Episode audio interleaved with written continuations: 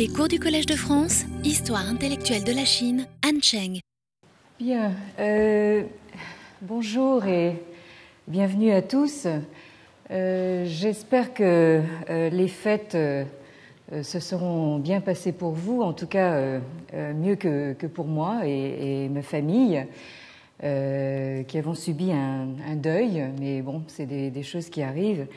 Alors, euh, comme il va être euh, beaucoup question de rites dans les euh, semaines qui viennent, permettez-moi de, commencer par me plier donc à un rite, un des rares qui subsistent dans nos sociétés postmodernes, à savoir celui de, vous présenter à tous mes voeux les meilleurs pour cette année 2011 que nous allons inaugurer ensemble et euh, une fois n'est pas coutume, sans la neige. Alors, euh, euh, si on nous demande est-ce qu'il neige souvent chez vous, on va, on va répondre non, enfin en tout cas quand, il pleut pas. Hein. Alors, depuis qu'il y a un mois, nous avons repris le fil de nos revisites de Confucius, nous avons vu quelles ont été les retombées de la première médiation des missionnaires euh, jésuites en particulier, des XVIIe, euh, XVIIIe siècles, qui a été aussi euh, la première mondialisation de Confucius et de ses entretiens.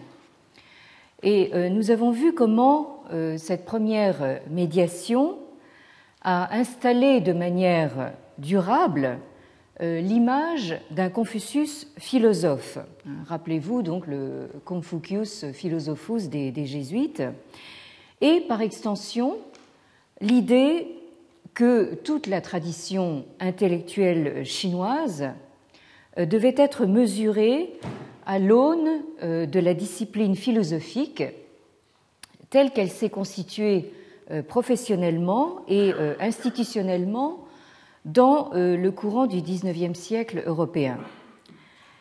Euh, et on a vu que c'est euh, dans ces termes euh, que s'est posée la question de ce qui est à retenir et à sauvegarder de leur propre tradition pour les intellectuels chinois modernistes des premières décennies du XXe siècle, tels que Hu Shi et Feng Youlan, et que c'est encore dans ces mêmes termes que la question se pose au lendemain de la Seconde Guerre mondiale, euh, dans les années 1950, lorsqu'un philosophe euh, européen, et même plus spécifiquement français, comme euh, Maurice Merleau-Ponty, lorsque ce philosophe européen interroge la tradition intellectuelle chinoise en s'adressant à son homologue chinois, Feng Youlan. Euh, on a vu d'autre part que la première médiation euh, des missionnaires jésuites a eu également des effets durables dans le domaine euh, de la traduction des classiques confucéens et donc des entretiens de Confucius en particulier. Les traductions que nous, pourrions appeler les traductions missionnaires même si elles ne sont plus le monopole des jésuites, ni même euh, celui des missionnaires catholiques après le XVIIIe siècle, euh, continuent à se faire et euh, à faire autorité jusqu'au début du XXe siècle. Certaines, on l'a vu la dernière fois, comme celle en anglais de James Legge, ou en français euh, du legs français, donc euh, euh, Séraphin Couvreur, sont encore en circulation aujourd'hui, un siècle plus tard. Cependant, c'est précisément par le biais des traductions que l'on observe le passage de la première mondialisation qui s'est d'abord faite en, enfin qui s'est faite d'abord en, latin à la seconde mondialisation euh, qui se fait en anglais. Nous avons vu la dernière fois que la première traduction des entretiens, euh, qui ne soit pas due à un missionnaire et qui ait eu en même temps une large diffusion euh, dans le grand public, a été celle en anglais du sinologue britannique Arthur Waley, sous le titre donc The Analects of Confucius. Donc, Analects étant donc la traduction de, du Leu, donc en chinois, privilégiée par les anglophones, hein, dans le sens grec donc de recueil de morceaux choisis. Euh, donc, je vous rappelle que cette traduction de Arthur Waley euh, est datée de 1938. Alors, bien qu'elle ait été suivie euh, par des dizaines d'autres depuis, c'est cette traduction qui a joué un rôle prépondérant dans la perception de Confucius chez les intellectuels anglophones et en premier lieu américains de l'après-guerre. Euh, ce que j'ai appelé le second moment de la mondialisation de Confucius ne concerne donc plus une diffusion réservée aux élites lettrées, c'est-à-dire celles qui avaient accès à la euh, lingua franca des clercs qui était le latin, mais euh, une diffusion bien plus large qui est portée par euh, la langue anglaise moderne et qui euh, projette de Confucius une image euh, beaucoup plus démocratisée, pour ainsi dire. C'est-à-dire que d'un Confucius philosophe et sage suprême, statufié et laissant tomber du haut de son piédestal des apophthegmes sentencieux et moralisateurs, on passe à un Confucius euh, qui s'exprime dans une langue du quotidien, euh, presque euh, comme Monsieur Tout le Monde. Et comme le disait si justement le poète américain que j'ai cité la dernière fois, donc Ezra Pound, en préambule à sa propre traduction de 1951, qui s'intitule Confucian Analects, selon Ezra Pound, la traduction doit viser à euh, ressusciter et euh, rendre présent the live man speaking, c'est-à-dire euh, l'homme, le, bonhomme vivant et parlant.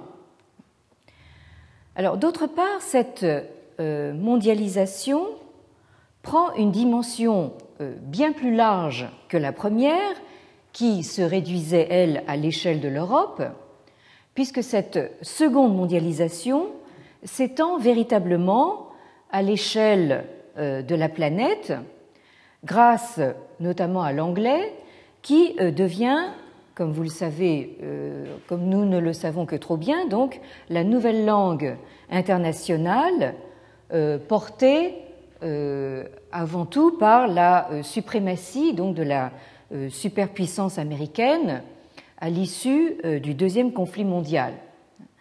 Alors, pour ce qui concerne notre propos, euh, cette domination américaine euh, se traduit en termes intellectuels par une emprise grandissante des relectures américaines de Confucius et de ses entretiens, donc à partir euh, du milieu du siècle dernier.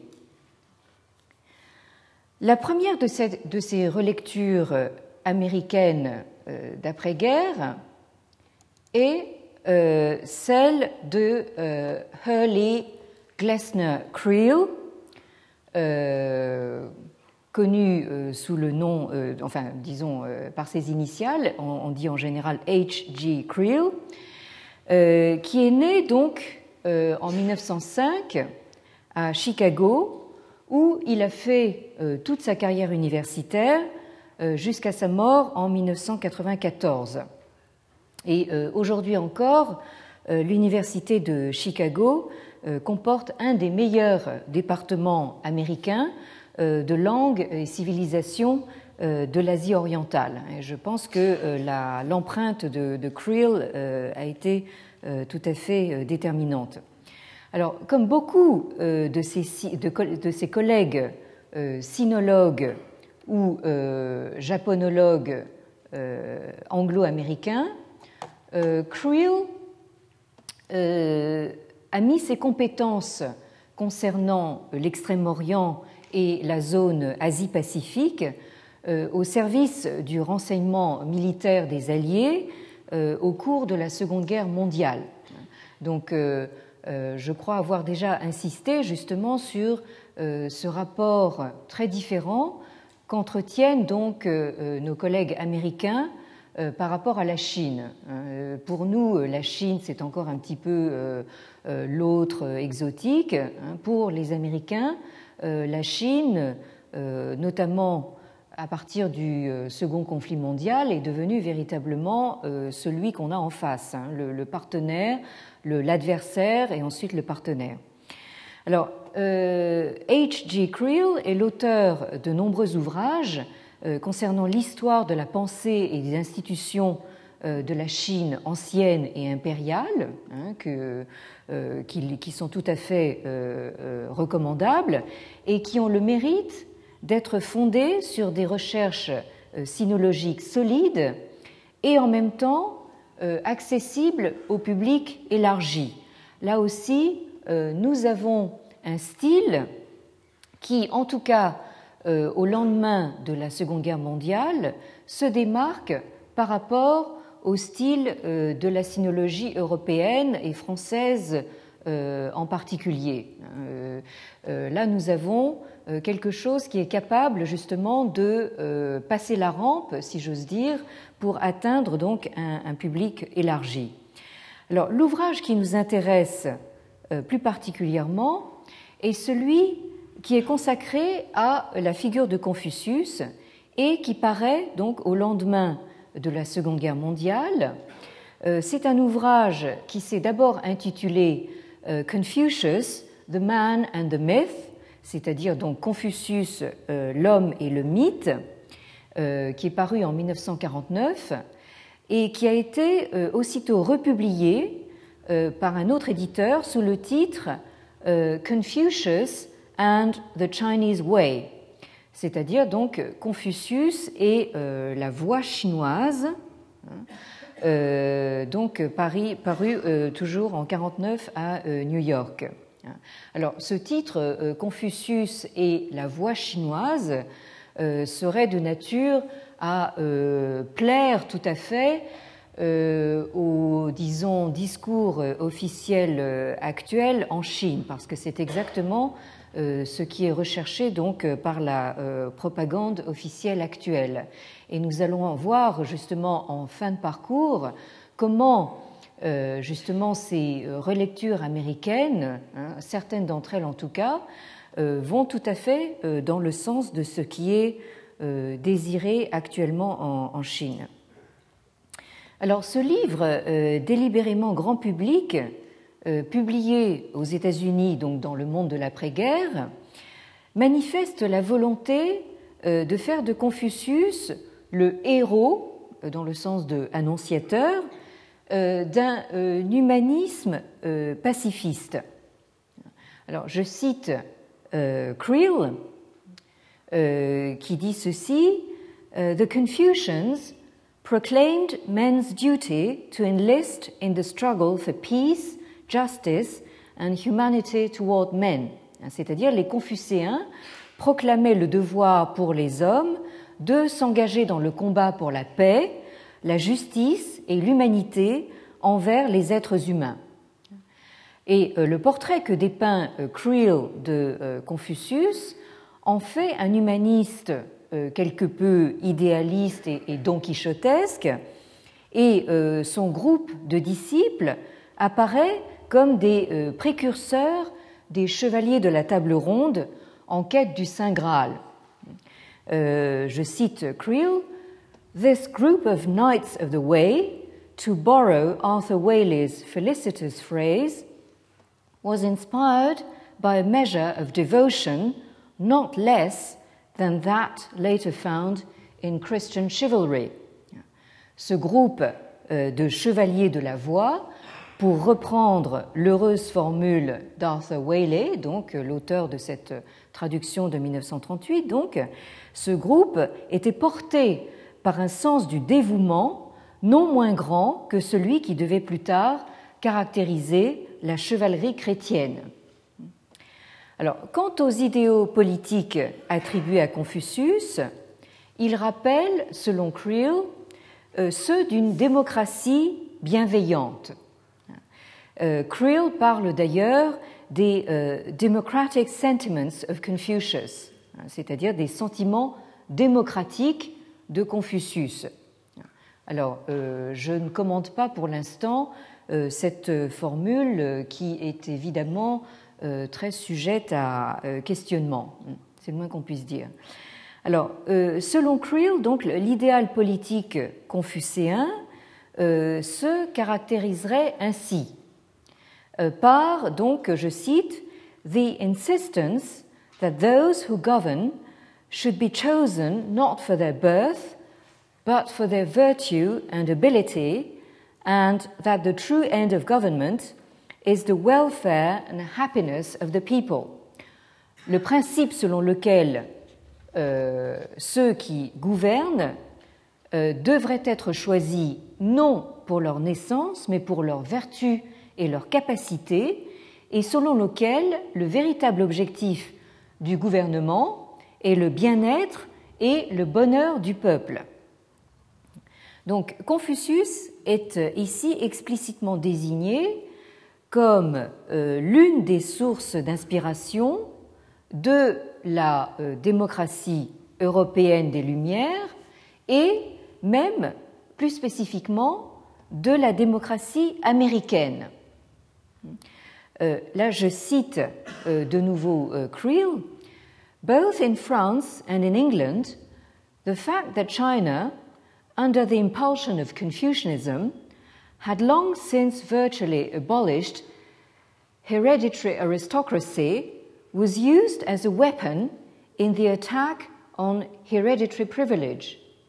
The philosophy of Confucius played a role of some importance in the development of democratic ideals in Europe and in the background of the French Revolution.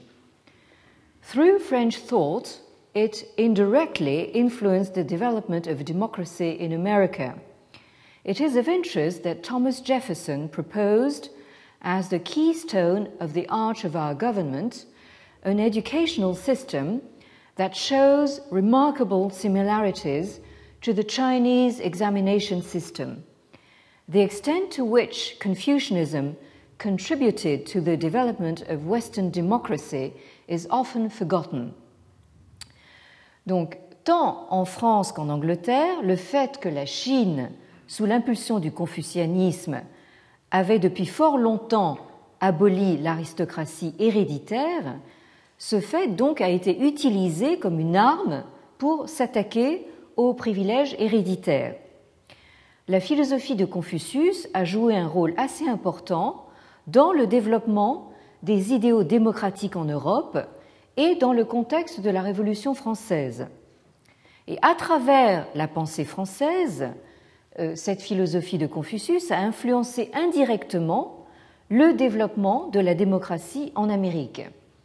Il est intéressant de noter que Thomas Jefferson, donc euh, euh, l'un des justement des auteurs donc de la Constitution américaine, proposa en guise, et là euh, Creel cite Jefferson, donc en guise de clé de voûte de l'arche de notre gouvernement, un système éducatif montrant des ressemblances frappantes avec le système des examens chinois. On oublie trop souvent à quel point le confucianisme a contribué au développement de la démocratie occidentale. Et donc, l'avant-dernier chapitre euh, du euh, livre de Creel, donc de Confucius euh, and the Chinese Way, cet avant-dernier chapitre est intitulé donc Confucianism and Western Democracy, c'est-à-dire confucianisme et démocratie occidentale. Et donc l'intégralité de cet avant-dernier chapitre est consacrée donc à cette, ce lien euh, que Creel voit entre le confucianisme et euh, la démocratie occidentale. Alors, d'entrée de jeu, euh, Creel affirme ceci The philosophy of enlightenment has some very remarkable similarities to Confucianism. Donc, la philosophie des Lumières présente des ressemblances remarquables avec le confucianisme et de poursuivre Since it developed during the 17th and 18th centuries, and this was precisely the period at which Confucianism came to be effectively known in Europe, it has inevitably been asked whether Chinese philosophy did not suggest some of these European ideas.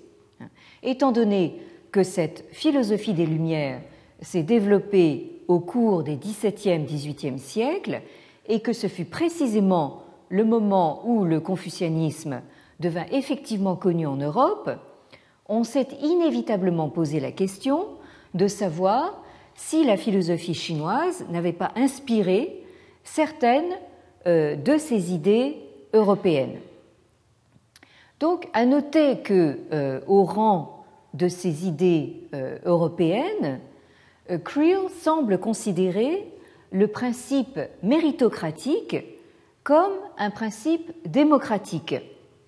Donc, identification qui va, comme on va le voir, faire l'objet de discussions ultérieures et euh, d'ailleurs toujours actuelles parmi euh, les théoriciens de la politique euh, anglo-américain.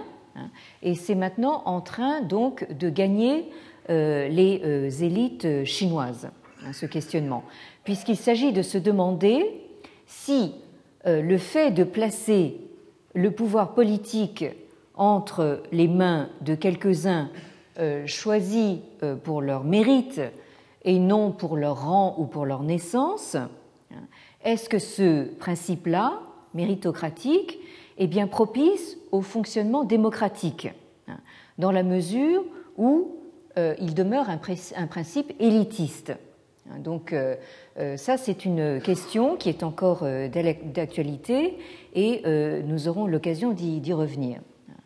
Alors, pour l'instant, donc, euh, ce qui nous intéresse, c'est ce livre de Creel qui constitue de toute évidence une lecture du Confucius des entretiens, euh, qui est certes très américaine par euh, ses références aux Founding Fathers, c'est-à-dire aux pères fondateurs de la démocratie américaine, comme Thomas Jefferson, on vient de le voir, ou Benjamin Franklin, John Adams, etc.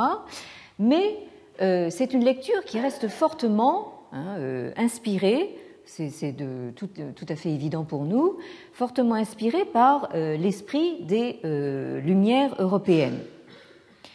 Or, les lectures américaines dont nous allons parler maintenant vont rompre assez nettement avec cette veine humaniste d'origine européenne pour se tourner assez résolument vers les ressources offertes par la tradition euh, pragmatiste, spécifiquement américaine, qui, euh, on l'a vu, a joué un rôle déterminant dans l'accès euh, de grands intellectuels chinois à la philosophie occidentale dans la première moitié du XXe siècle. Je rappelais lors des semaines précédentes que Hu Shi et Feng Youlan Hein, qui ont été euh, actifs tous les deux euh, dans la première moitié du siècle dernier. Donc euh, ces deux grands intellectuels chinois ont tous les deux été formés en doctorat à l'université Columbia de New York par le philosophe pragmatiste américain John Dewey. Et ça, c'est donc, ça a été véritablement déterminant donc pour euh, disons, l'entrée de la Chine dans la, dans la modernité au XXe siècle. Alors, un titre euh, qui a fait date euh, au XXe siècle est celui du livre tout petit et tout mince. Alors, il s'agit de ce petit livre, vous voyez, hein, il, il, fait à peine 80 pages imprimées très, très, très gros, et euh, celui donc de euh, Herbert euh, Fingeret qui s'intitule Confucius, the Secular as Sacred, c'est-à-dire le séculier comme sacré, qui est paru à New York en 1972. Alors, il existe une traduction en français depuis 2004 de cet ouvrage, le titre ayant été traduit par Confucius du profane au sacré. Alors, je dois dire que je ne suis pas tout à fait d'accord avec euh, cette traduction parce que euh, elle ne rend pas exactement, je crois, le, sens euh, voulu par l'auteur, puisqu'il s'agit bien non pas du profane mais du séculier. Hein, et non pas, il ne s'agit pas de l'évolution donc du profane vers le sacré, mais il s'agit bien du séculier en tant qu'il est à considérer comme sacré. The secular as uh, sacred. Et euh, je dois euh, également signaler, donc, euh, pour ceux d'entre vous que ça pourrait intéresser, une traduction en italien dont le titre n'est pas tout à fait exact non plus, qui s'intitule Confucio, il sacro nel secolare. Euh, et qui est paru donc euh, à Vicenza en, 2000. Alors euh, le sacré dans le séculier, c'est pas ça non plus. Hein. je crois qu'il faut véritablement prendre ce titre de manière très littérale. Hein. C'est donc le, séculier à considérer comme sacré. Alors, dès sa publication au début des années 1970, c'est-à-dire il y a 40 ans, euh, ce petit livre, euh, qui est dû à un philosophe professionnel qui n'avait aucune formation euh, en sinologie, mais qui a été véritablement le premier philosophe à prendre le texte des entretiens au sérieux en tant que philosophe. Donc ce petit livre a eu un retentissement considérable et est resté une source d'inspiration pour euh, tout un courant de euh, sinologues philosophes américains dont je me propose euh, de parler maintenant. Donc, d'après les références bibliographiques citées par Herbert Fingeret, donc qui est né en 1910, on constate que celle qu'il a le plus utilisée sont euh, donc les traductions anglaises euh, des Analects par euh, James Legge et par Arthur Whaley, ainsi que l'étude que je viens de citer de H.G. Creel, Confucius and the Chinese Way. Alors, Creel, qui a d'ailleurs, avec beaucoup de fair play, si j'ose dire, salué avec enthousiasme euh, la contribution de euh, Fingeret euh, aux études sur Confucius, bien qu'elle aille dans un sens très très différent hein, du sien. Alors, Herbert Fingeret, oui, là je, m'aperçois que j'ai commis une erreur sur, sur, sa date de naissance, c'est pas 1910 mais 1921, donc a obtenu excusez-moi, là vraiment, c'est, euh, je devais avoir la tête ailleurs. Donc, euh, a obtenu son euh, PhD en philosophie à UCLA, c'est-à-dire donc le University of California at Los Angeles, c'est-à-dire l'université de Californie à Los Angeles, en 1949. puis, il a enseigné la philosophie à euh, Santa Barbara, toujours en, Californie, euh, jusqu'à sa retraite en 1990. Donc, le travail philosophique donc là, nous, nous euh, là vous, voyez un petit peu le, comment dire, la géographie intellectuelle américaine. Euh, Creel est de, disons, du, Midwest américain, alors que euh, Fingeret, lui, est véritablement un Californien, donc euh, c'est quelqu'un de la côte ouest. Donc, euh, son travail philosophique se situe dans la tradition pragmatiste américaine et se concentre sur les questions liées au comportement humain plutôt que euh, sur des euh, interrogations euh, théoriques ou conceptuelles. Sa thèse de doctorat portait d'ailleurs sur la dimension philosophique de la thérapie psychanalytique et sur la manière de changer sa façon de vivre à partir d'une prise de conscience et d'une nouvelle compréhension de soi-même. Donc nous avons une approche qui est loin donc de, l'approche conceptuelle, mais euh, qui est une approche euh, résolument donc euh, ancrée dans le, vécu. Alors, ces travaux ultérieurs sont restés ancrés donc dans la pratique psychanalytique et ont tourné beaucoup autour de la notion de responsabilité morale. Hein. Je vous cite certains de ces, de ces titres. Donc, vous avez The Self in Transformation, donc le soi en transformation, euh, paru en 1963, euh, suivi de On Responsibility, donc sur la responsabilité, paru en 67, et puis aussi un autre titre important qui s'intitule Self Deception. assez, un titre assez difficile à traduire en français, c'est-à-dire self-deception, ça veut dire se euh, essayer de se duper soi-même, se mentir à soi-même ou se donner le change à soi-même, qui est paru en 69. On voit ainsi comment euh, l'ouvrage sur Confucius, euh, qui sera suivi de cinq articles importants sur le même sujet entre 76 et 91, donc l'intérêt de, de Fingeret, on voit comment il s'insère euh, euh, cet intérêt pour Confucius, comment il s'insère dans une réflexion sur l'acte moral, euh, le choix moral, le sens de l'obligation, etc. réflexion philosophique que Fingeret développera par la suite en intégrant une réflexion et des propositions sur les dispositions sociales et légales concernant les comportements criminels induits par les euh, dépendances, ou nous dirions, nous employerions, un euh, terme anglo-saxon maintenant, une addiction, notamment à l'alcool. Hein, il a beaucoup travaillé donc sur euh, ce qu'il appelle le heavy drinking, c'est-à-dire donc, euh,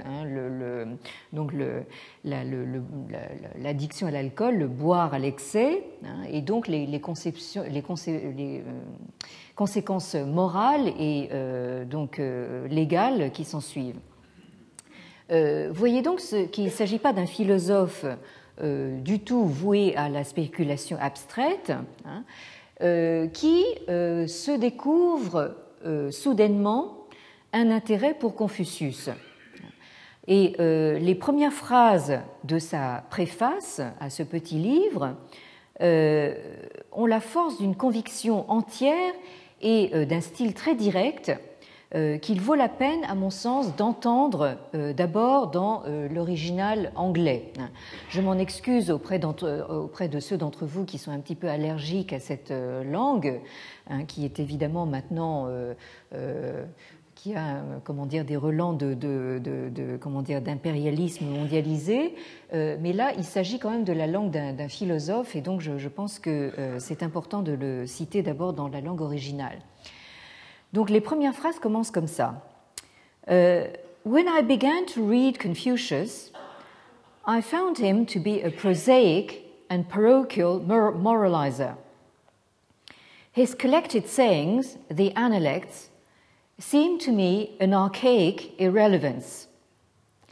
Later, and with increasing force, I found him a thinker with profound insight and with an imaginative vision of man equal in its grandeur to any I know. I have become convinced that Confucius can be a teacher to us today a major teacher, not one who merely gives us a slightly exotic perspective on the ideas already current. He tells us things not being said elsewhere, things needing to be said. He has a new lesson to teach. Lorsque j'ai commencé à lire Confucius, j'ai trouvé que c'était un moralisateur prosaïque et borné le recueil de ses dires, les Analectes, m'a paru d'un archaïsme obsolète ou hors de propos. Euh, ça, c'est en général la première impression qu'on a quand on lit les entretiens. Hein. Ça, c'est, euh, je, pense que c'est un peu l'expérience de, tout le monde. Euh, Fingeret poursuit ainsi Par la suite, et avec une force de conviction grandissante, j'ai découvert en lui un penseur doté d'une profonde intelligence et d'une vision imaginative de l'homme dont la grandeur vaut bien toutes celles que je connais. J'ai acquis la conviction que Confucius peut être un maître pour nous aujourd'hui, un grand maître, qui ne soit pas là simplement pour nous fournir une perspective quelque peu exotique sur des idées déjà communes. Il nous dit des choses qui n'ont pas été dites ailleurs, des choses qui ont besoin d'être dites. Il a quelque chose de nouveau à nous apprendre. Il a une nouvelle leçon à nous enseigner. Donc Fingeret nous rappelle ensuite que euh, les traductions des missionnaires, qu'ils soient euh, catholiques ou euh, protestants, nous ont habitués à considérer Confucius comme un autre Socrate, un philosophe ethnique ou païen, comme disaient les jésuites au XVIIe, XVIIIe siècle, à qui était dévolu le rôle de précurseur ou de préfiguration de l'éthique chrétienne. Alors, bien qu'il ne soit pas sinologue, Fingeret se montre aussi au fait euh, de l'existence d'une tradition exégétique proprement chinoise euh, qui s'est développée euh, notamment sur les entretiens tout au long de l'histoire impériale et qui, surtout depuis un millénaire, s'est nourrie d'influences bouddhiques. On pense en particulier à l'exégèse de quelqu'un que j'ai nommé plusieurs fois ici, de Zhu euh, prédominante à partir du XIIe siècle. Or, selon euh, Fingeret, que les lectures soient d'inspiration chrétienne ou euh, bouddhisante, elles sont inconsciemment marquées par un biais subjectiviste et psychologisant, ce qu'il appelle the subjective psychologistic reading of the analects. Or, la lecture proposée par Fingeret n'est ni celle d'un missionnaire, ni celle d'un exégète ou d'un sinologue, c'est résolument celle d'un philosophe. Euh, ultimately, dit-il, my interest is philosophical, and therefore, what counts for me is the philosophical insight in the chosen text when it is responsibly read. En dernière analyse, mon intérêt est d'ordre philosophique. En conséquence, ce qui compte pour moi, et la compréhension philosophique dans un texte choisi dès lors qu'il est lu de manière responsable. Et euh, Fingeret de s'expliquer sur ce qu'il entend par lecture responsable. I believe one cannot completely divorce a responsible philosophical reading of such a text from careful historical and linguistic analysis. Donc, concernant un texte comme celui-ci, euh, il parle donc des entretiens, je pense qu'on ne peut pas euh, dissocier complètement une lecture philosophique responsable d'une minutieuse analyse historique et linguistique.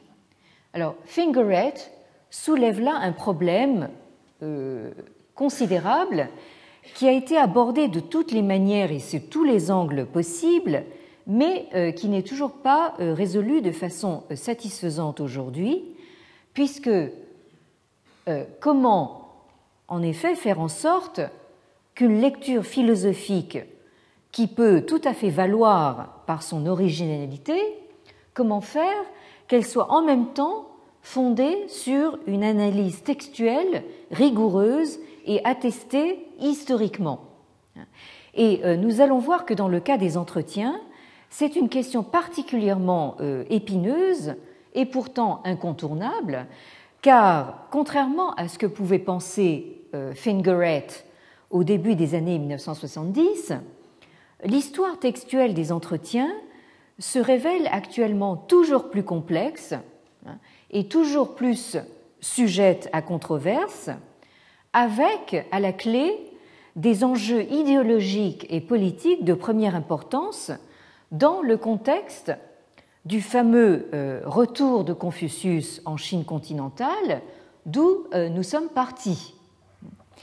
Je, laisse donc cette question de côté pour l'instant euh, à la fois parce qu'elle demande un traitement approfondi euh, sur lequel nous allons revenir, et euh, parce que les auteurs qui nous intéressent dans l'immédiat, ces auteurs américains donc, ne semblent pas la considérer comme un élément important dans leur lecture des entretiens, puisqu'ils partent du présupposé qu'on peut en gros lire les entretiens comme un texte plus ou moins cohérent et euh, homogène.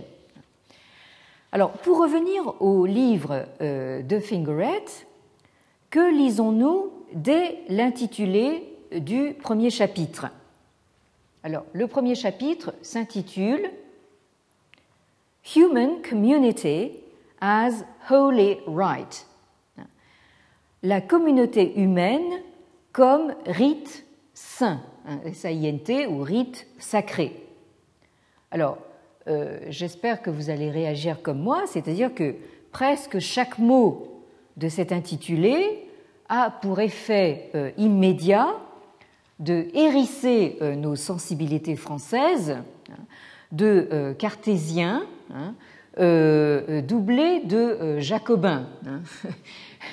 Donc, euh, vous avez le mot communauté, hein, le, comment dire, le, euh, corps social considéré comme une communauté et, euh, en plus comme un rite sacré. là, je dois dire que chaque, chacun de ces mots a le, don de nous prendre, prendre véritablement à rebrousse-poil.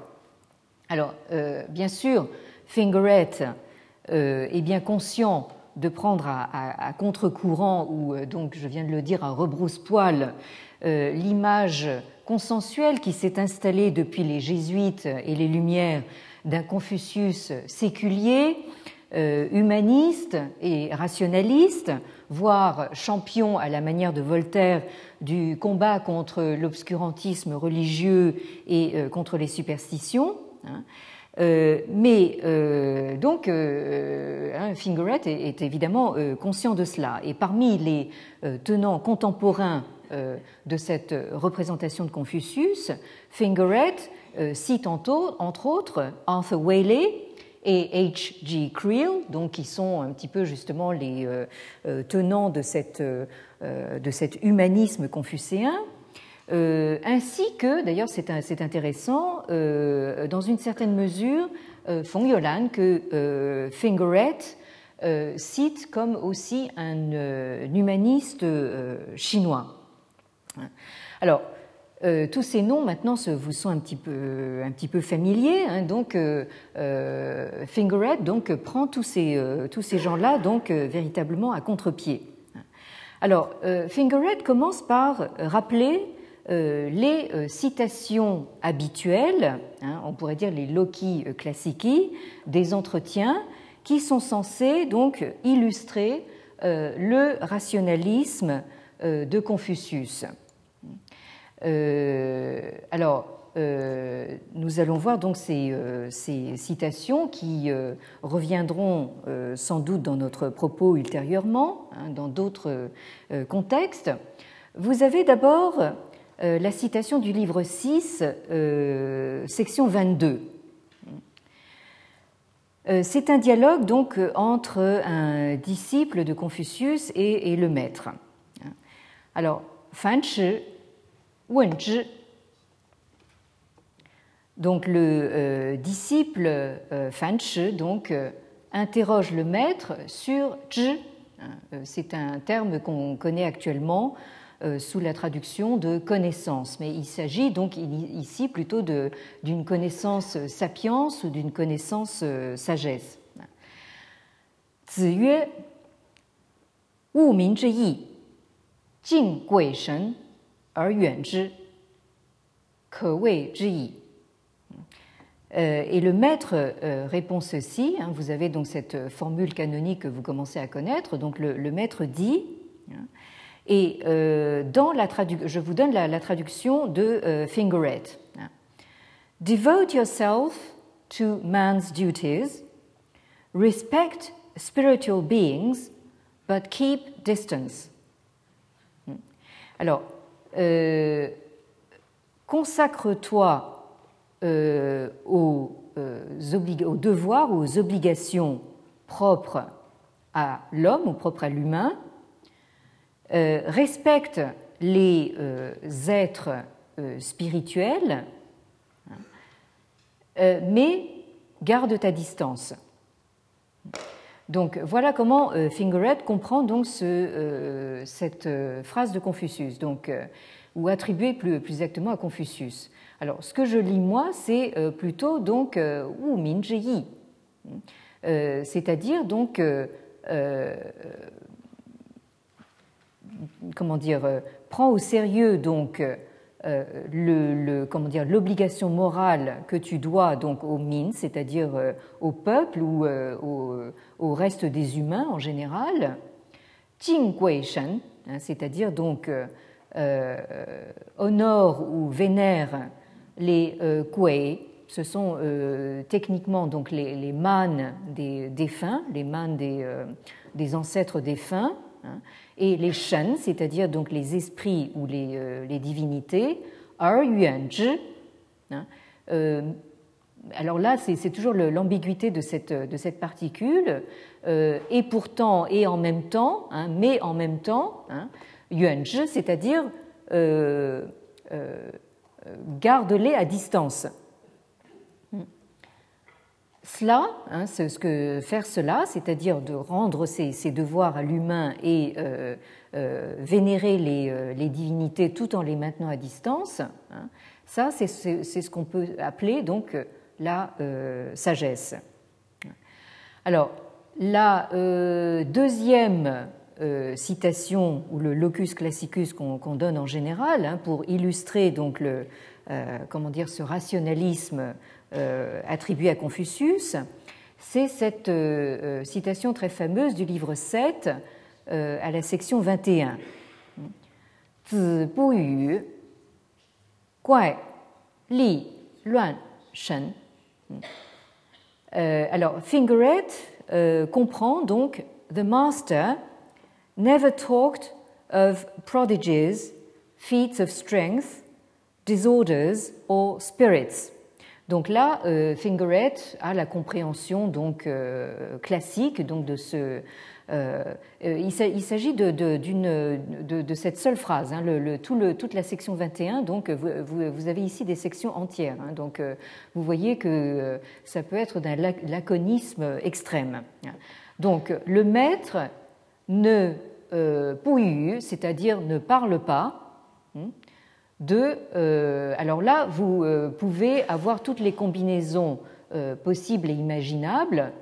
La compréhension classique, c'est de faire de ces quatre mots quatre notions différentes. Hein, c'est comme ça que, que le comprend donc Fingeret, c'est-à-dire donc quoi, c'est-à-dire tout ce qui sort de l'ordinaire, hein, c'est-à-dire on est dans le domaine de l'extraordinaire, très, très littéralement, l'étrange, le surnaturel. Li, c'est-à-dire donc ce qui euh, relève de la violence ou de la force physique. Loin, hein, euh, le, désordre ou le chaos. Euh, là, vous connaissez peut-être justement le, titre fameux du, film de Kurosawa, qui est, euh, j'en profite, ça n'a absolument rien à voir, mais j'en profite pour euh, vous conseiller de, voir ce, magnifique film de Kurosawa, qui est une, adaptation la, plus belle que je connaisse du, Roi Lear de, Shakespeare. Donc, loin, c'est donc le, désordre, le, chaos. Hein. Euh, euh, qui s'appelle Ran donc en, japonais. Et euh, finalement, Shen, hein, c'est donc ce, ce Shen que, nous venons de voir dans la citation précédente, à savoir donc les esprits hein, ou les divinités. Donc, le, fait que le, maître ne parle pas ou ne parlait jamais donc de tout ce qui sortait justement du domaine de de l'humain, de l'ordre et, euh, euh, et de, du, disons, de, de l'ici et maintenant. Hein, c'est censé être une illustration donc de, du rationalisme de Confucius. Et enfin, vous avez donc cette ce passage du, livre, du, livre, 11, section 12, où vous avez là aussi donc un dialogue entre un disciple de Confucius et le maître. Alors, Ji Lu Wen Shi Gui Shen euh, c'est le, le, disciple Zelo, hein, qui est un des disciples les, plus fidèles et les plus proches de, Confucius. Donc, Wen, donc il euh, demande comment euh, servir les, euh, donc toujours ces, ces c'est-à-dire les, les mânes des défunts ou des ancêtres et les esprits. Hein, autrement dit, tout ce qui est du domaine de l'au-delà de, l'humain. Alors, euh, le maître répond Ziyue, Wei neng shi ren, yan neng shi gui. Euh, c'est-à-dire, donc, euh, là, là, je vous donne donc la, la, la, la traduction de Fingeret. Until you're able to serve men, how can you serve spiritual beings? C'est-à-dire que lui comprend tant que euh, vous n'êtes pas capable de euh, servir les hommes, hein, comment euh, pouvez-vous prétendre servir donc les êtres spirituels ou divins? Donc là, vous avez donc effectivement cette opposition donc du domaine de, l'humain hein, et du domaine de euh, éventuellement ce qui a été humain mais qui ne l'est plus, hein, qui est sorti donc du domaine de l'humain. Ensuite, euh, c'est le disciple qui euh, reprend hein, et qui pose une nouvelle question, hein. c'est-à-dire donc le disciple prend une formule de politesse et dit J'ose vous demander ce qu'est donc ce c'est-à-dire, donc, alors là, vous pouvez le, comprendre euh, comme euh, la mort hein, ou euh, les morts. Hein. Et le maître répond Yue, hmm, Wei zhi yan zhi C'est-à-dire, donc, tant que l'on ne connaît pas la, vie hein, ou les vivants, comment est-ce qu'on peut euh, connaître la mort ou les morts. Donc, euh, comprend ainsi donc until you know about life, how can you know about death? Euh, Donc, euh, vous avez ces, trois euh, citations sur, le, sur, lesquelles je, vais, terminer, donc, et qui introduisent donc justement le propos de Fingeret Hein, qui, euh, en dépit justement euh, de toutes ces citations qui iraient dans le sens d'un certain rationalisme ou d'un certain scepticisme euh, vis-à-vis donc de ce qui dépasse l'humain, hein, Fingeret croit pouvoir percevoir par ailleurs dans les entretiens hein, l'affirmation du pouvoir magique de certains modes d'action et alors, il emploie justement ce mot euh, magic hein, ou magical. Et il explique euh, ce, qu'il entend par, par, là. By magic, hein, euh, rassurez-vous, j'en ai bientôt fini. By magic, I mean the power of a specific person to accomplish his will directly and effortlessly through ritual, gesture and incantation. Et par magie, j'entends le pouvoir que possède une personne particulière d'accomplir sa volonté directement et sans effort à travers le rituel, la gestuelle et euh, l'incantation. Et euh, donc euh, là, pour terminer, je voulais terminer justement sur, en vous montrant donc la couverture de euh,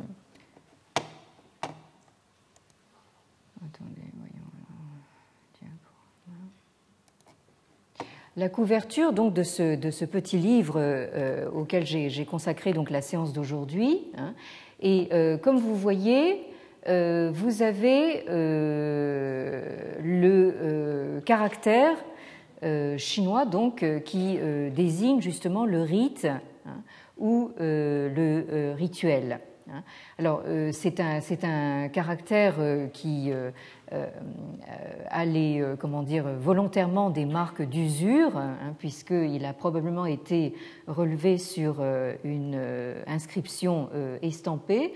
Et là, je voulais la terminer par justement comment dire, par évoquer les mannes de mon euh, beau-père, donc euh, le monsieur Wang Gozhong, qui, qui était un très grand calligraphe et qui a donc euh, calligraphié ce même caractère li, donc ce, ce caractère qui désigne le, le, rite, les rites ou le rituel, donc en chinois ancien. En vous remerciant de votre attention et à la semaine prochaine. Merci.